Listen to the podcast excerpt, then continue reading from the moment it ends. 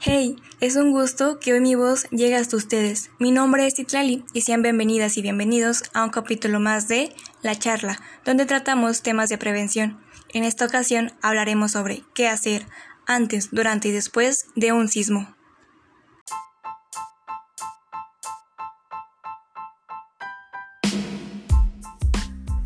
Para empezar, ¿qué es un sismo? El sismo es el movimiento brusco de la Tierra causado por la liberación de energía acumulada durante un largo tiempo.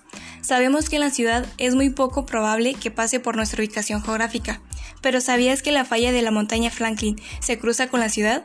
Esto se dio a conocer en el 2020, el 26 de marzo, debido a que presenciamos un sismo de 5.5 grados de magnitud y aunque su epicentro fue en Pecos, Texas, a 200 kilómetros de nuestra frontera, se llegó a sentir en algunas zonas de la ciudad. A causa de esto salieron a la luz algunas investigaciones que afirman presencia de grietas en la zona de Guadalupe e incluso algunos desplazamientos en la Sierra de San Ignacio.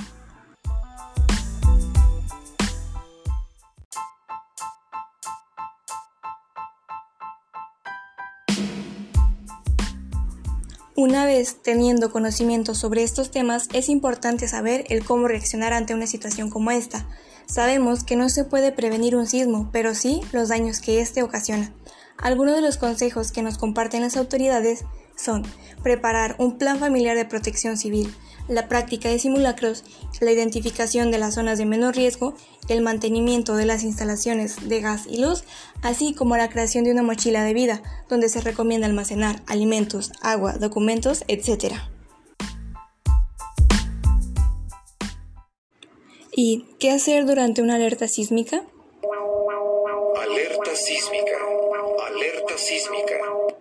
Actualmente no contamos con una alerta sísmica, ya que como lo mencionaba anteriormente, no somos una zona sísmica activa, pero es importante conocer cómo se escucha. El cómo reaccionar ante una situación así tiene un gran valor, puesto que de este depende nuestras vidas. Mantener la calma será de suma importancia, salir lo antes posible del establecimiento. De no ser así, debemos de tomar en cuenta estar lejos de ventanas y cosas que se puedan caer cortar inmediatamente los suministros de gas y agua y no utilizar escaleras o elevadores.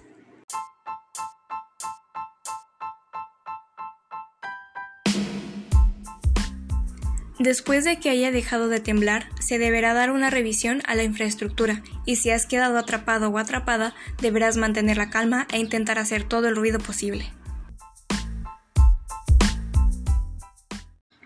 Es así como llegamos al final de nuestro episodio. Espero que esta información sea de mucha ayuda. Nos seguimos escuchando. Hasta la próxima.